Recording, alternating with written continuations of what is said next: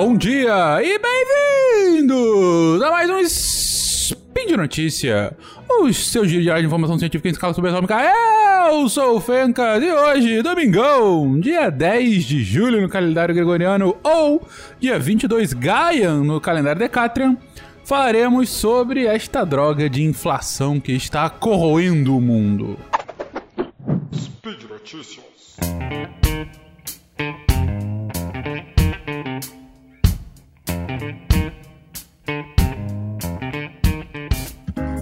Queridos, o grande assunto do ano, depois da guerra, da, da invasão da Rússia à Ucrânia, é a inflação.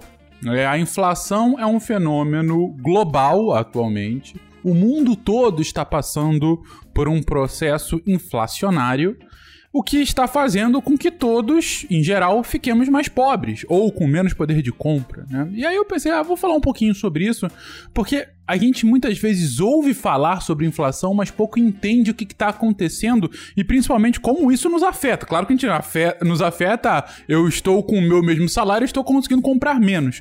Mas por que isso está acontecendo? Por que, que não controlam isso? Quando que isso vai terminar? Bom, vamos lá, por parte. Primeiro, o que, que é inflação? Inflação é esse processo em que os preços ficam mais altos, né? Todos os custos das coisas tendem a ficar mais alto, por quê? Porque o valor da nossa moeda diminuiu. Porque a gente tem mais moeda em circulação do que de fato elas valem. Vou dar um exemplo rápido aqui para que a gente entenda. Imagina que você está numa ilha e nessa ilha tem uma economia. E digamos que o que tem valor na economia é a quantidade de cocos. Você tem cinco cocos. Você pode trocar o coco entre as pessoas da, das ilhas, mas aí fazem um papel moeda, tá lastreado no coco. Cada. faz uma cédula valendo por um coco. Em vez de você trocar o coco, você troca essa cédula. Então, quem tem aquela cédula tem direito a ter um coco. Então, uma cédula, um coco. Agora, imagina que por algum motivo vocês falam, não, cinco cédulas tá pouco. Eu vou dobrar o número de cédulas. Agora eu tenho 10 cédulas. Mas eu só tenho cinco cocos. Significa que cada cédula vale meio coco. Vocês estão vendo que ao dobrar o número de cédulas, eu diminuí o valor de cada cédula individualmente? Isso, muito mal comparando, é o processo inflacionário. Aquele papel moeda, aquela unidade monetária que você tem, está valendo menos na prática do que valia antes. E isso tem vários motivos de existir. Na verdade, o processo inflacionário é intrínseco ao próprio capitalismo. Por conta do crescimento econômico, você sempre vai ter algum nível de inflação. O problema é quando a inflação aumenta muito rapidamente em alguns casos, bizonhamente, como foi nos anos 80 no Brasil, a gente teve um processo de hiperinflação, e hoje, no mundo como um todo, é um processo de aceleração muito rápida da inflação, inclusive para países que têm uma inflação muito mais estabilizada que a do Brasil, como os países do G7 como uma Alemanha, Estados Unidos, Canadá, Reino Unido, que tendem a ter uma inflação baixa de 1, 2, 3% ao ano. Hoje, por exemplo, a inflação no Reino Unido passa de 9%, dos Estados Unidos passa dos 8%, aqui no Canadá está chegando a 8%, eh, na Alemanha está chegando a 8% também. Ou seja, mesmo países que têm um controle maior sobre esse processo inflacionário estão sofrendo muito com inflação uh, nesses últimos meses, nesse último ano, por assim dizer. E por que, que isso está acontecendo, gente? Especificamente agora, em 2022, a gente está sofrendo quase o que a gente chama de tempestade perfeita. Várias coisas ruins acontecendo ao mesmo tempo e se retroalimentando. Antes da Covid, a gente já tinha um processo de desaceleração da economia. O mundo estava crescendo mais lentamente do que crescia no início do, da, da, década de 2010. Né? Principalmente puxado pela China, que teve um processo de desaceleração grande. O que, na verdade, poderia ser algo bom de um, de um ponto de vista inflacionário, porque se a economia está crescendo menos, tende a ter menos inflação também. Mas aí veio a Covid. E com a Covid, como a gente bem se lembra, a gente teve um processo de estagnação econômica gigantesca. Fábricas fecharam, algumas por meses. A, a economia global parou durante o início de 2020 e aos poucos foi voltando a funcionar. Ao mesmo tempo que a economia parou, os países tinham que. tinham um problemão. A economia parou, mas as pessoas têm que continuar comendo, elas têm que receber de alguma forma. E a solução para ampla maioria dos países foi algum tipo de auxílio por parte do governo. A gente teve no, no, caso do Brasil também, mas em vários países do mundo houve algum tipo de auxílio do governo injetando um dinheiro na, na economia para essas pessoas que estavam sem trabalhar ou trabalhando menos por conta dessa economia mais estagnada. Ou seja, o governo injetou um dinheiro forte para que as pessoas não morressem, é, sabe? Para que elas continuassem vivendo. E, faz sentido de um ponto de vista pensar na, na, população naquele momento. Ao mesmo tempo, como a economia como um todo parou, o governo falou: olha, a gente tem que reaviver a economia aqui.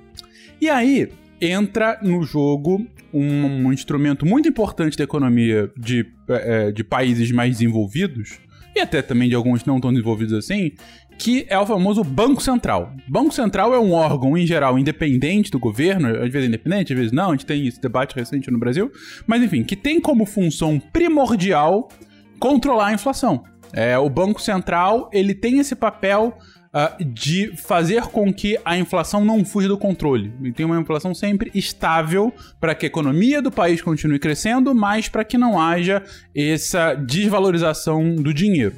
O Banco Central de vários países do mundo, vendo que a economia estava parada, fez um dos seus processos de aquecimento econômico mais comuns, que é a diminuição da taxa básica de juros.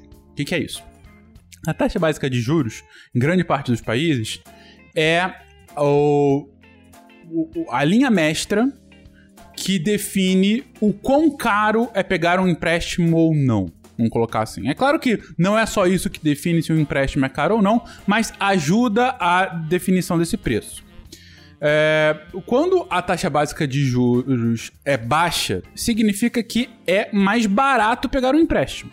Se eu tô querendo pegar um empréstimo com o banco de mil reais agora e a minha taxa de juros é 1% ao ano, significa que ao final desse ano eu vou ter que devolver os mil reais e mais 10, que é esse por cento a mais.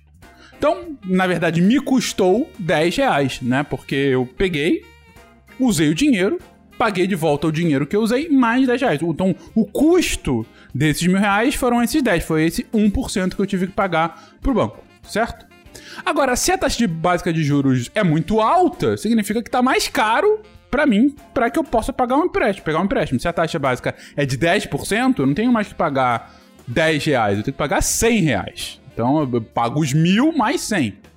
Então, por que, que os, os, bancos centrais diminuíram a taxa nesse momento? Porque a economia estava parada. Se a economia estava parada, eu vou fazer o seguinte: eu vou diminuir a taxa básica de juros, fazendo com que os empréstimos fiquem muito baratos e que as empresas peguem mais empréstimos para que elas possam investir e investindo elas vão fazer a economia reaquecer e vão gerar mais empregos e aí tudo vai começar a se acelerar muito rapidamente a gente vai reativar a economia agora depois ah, de passar da Covid ou controlar da Covid ou de alguma forma a gente sabendo como lidar mais com, com, com a Covid, né? É, e aí você teve essa, então, ao mesmo tempo, injeção do dinheiro do governo e essa diminuição significativa da taxa básica de juros no mundo inteiro, inclusive no Brasil. Então a gente começou a reativar bem a economia. A Covid começou a ser lidada de alguma forma, alguns países superando ou controlando a níveis minimamente razoáveis, né? Ah, o número de, de internações, diminuindo sensivelmente o número de mortes e tudo mais. Então a economia voltou a uma certa normalidade. E aí as empresas estavam pegando muito empréstimo para, de fato, aproveitaram aquele momento de taxa básica baixa. Não só empresas, é, as pessoas também, a taxa básica de juros está baixa, eu posso pegar empréstimo para comprar uma casa. Por quê? Tá muito mais barato eu comprar casa. Eu vou vender a minha casa agora para comprar uma melhor porque eu não vou precisar me endividar tanto para comprar essa casa nova. Então isso também reativa a economia. Pois bem, só que passado a Covid, com essa reativação da economia como um todo, começaram a vir alguns gargalos. Um dos gargalos é você reativou essas indústrias, mas não da mesma forma e na mesma velocidade. O que acontece é que no mundo globalizado hoje, isso parece início de redação de Enem, mas no mundo globalizado de hoje em dia, as cadeias produtivas interconectadas fazem com que eu necessariamente precise que todos os meus fornecedores, ou boa parte deles, estejam é, é, tenham a condição de prover os insumos para que eu possa produzir. E também os meus clientes precisam continuar pedindo uh, uh, uh, para que eu faça os meus produtos, para que as cadeias deles continuem. Ou seja, todo mundo precisa andar mais ou menos na mesma velocidade. Se um começar a andar mais rápido do que o outro, acontece um gargalo. Um dos primeiros gargalos que a gente viu nesse momento pós-Covid era na questão da logística. Você tinha muito produto sendo produzido, mas você não tinha mais tanto container no mercado internacional. Por quê? Porque por conta da Covid eles tinham sido de alguma forma descomissionados ou sendo utilizados por outro, por outro lugar, algumas empresas quebraram e tal, e de repente tinha muito produto a ser transportado e pouco container. E aí eles ficaram parados.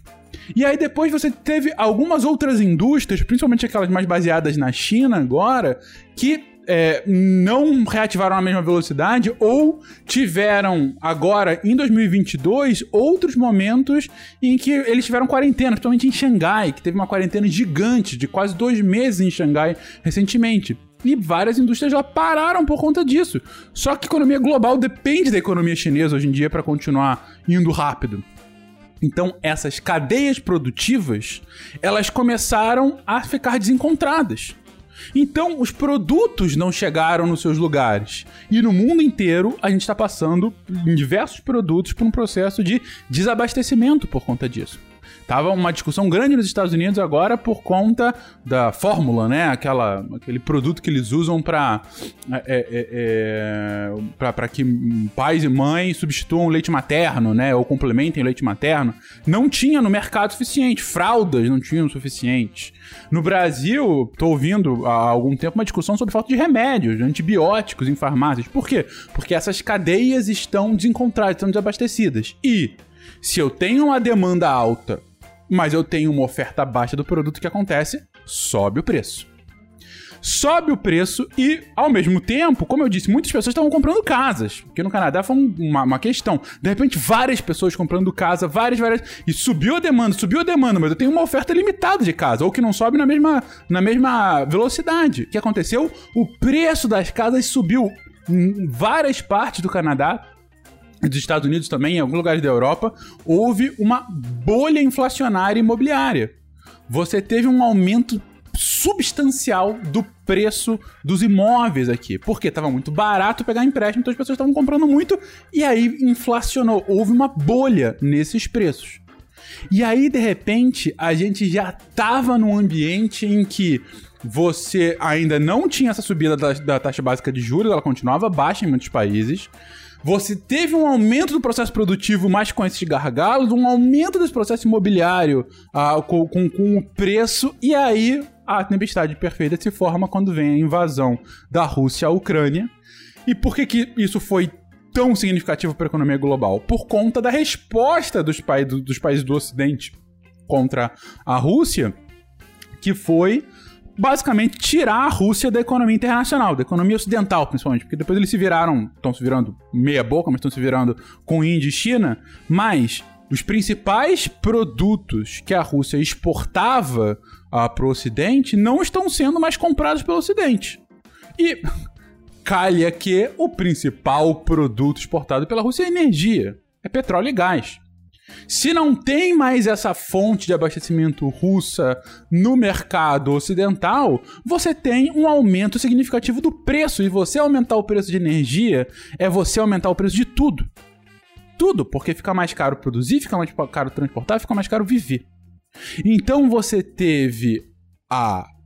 Hoje a gente teve. Aí uma baixa taxa básica de juros antes junto com gargalo na cadeia produtiva, junto com a, a, inflação já generalizada na imobiliária em vários países, e veio a guerra e mais ainda pressão na economia global.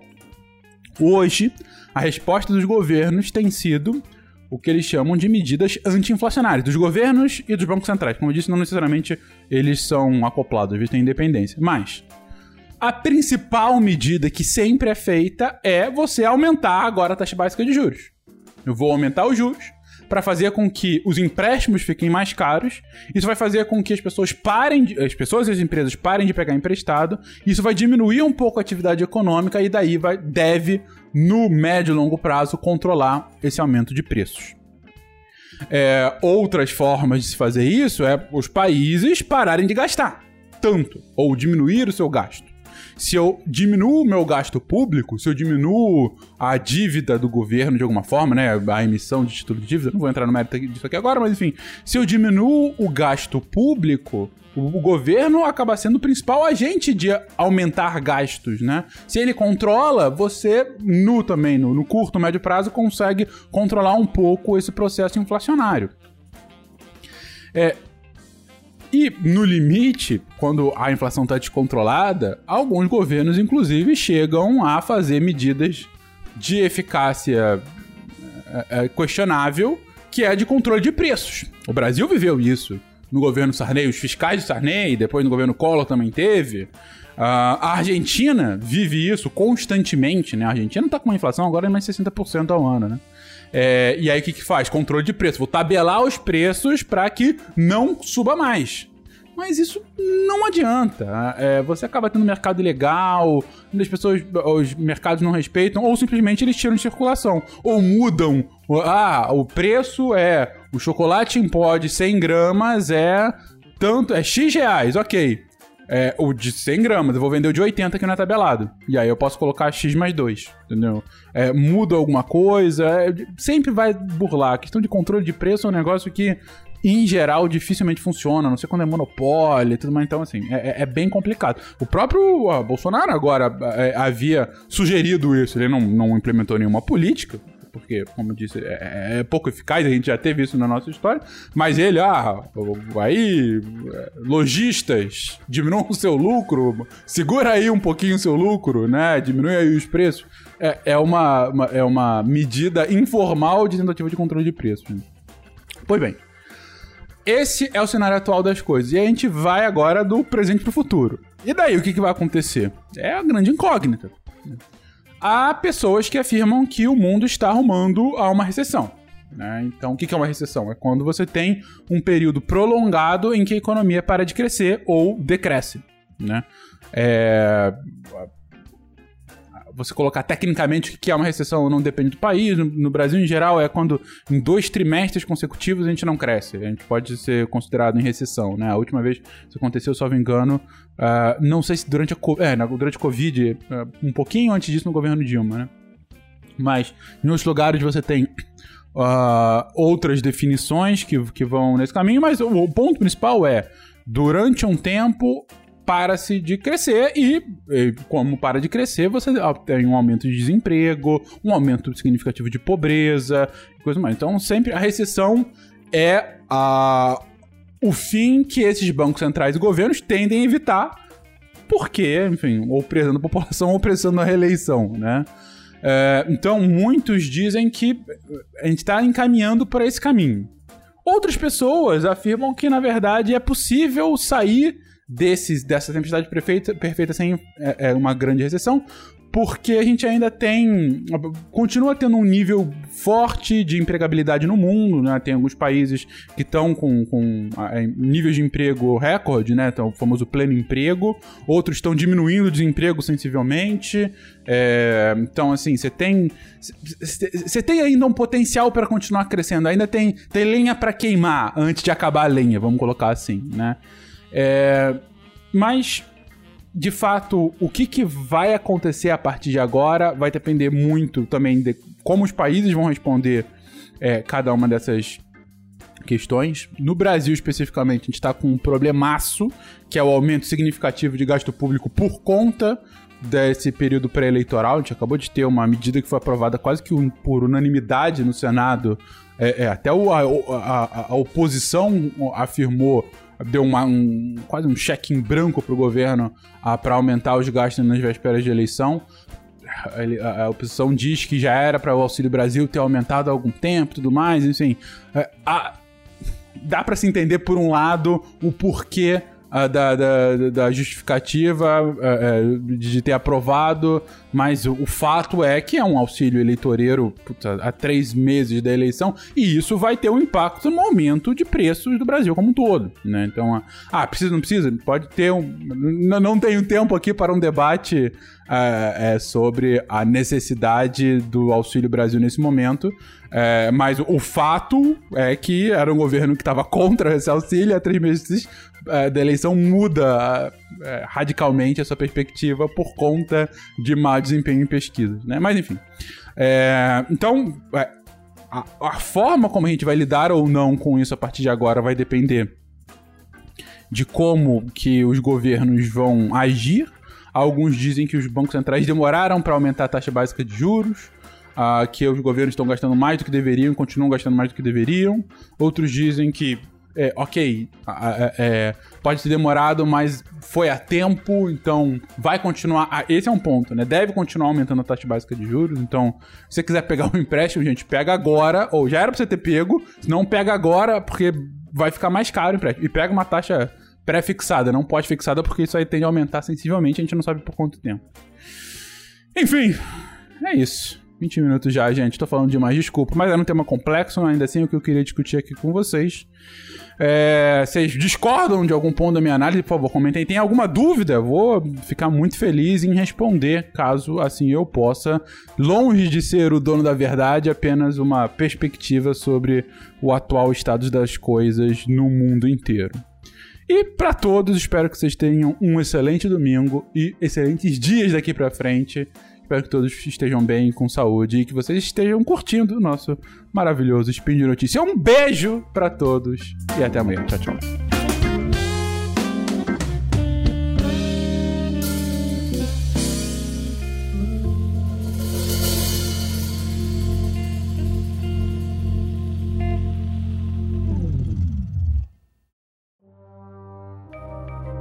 Este programa foi produzido por Mentes Deviantes deviante.com.br.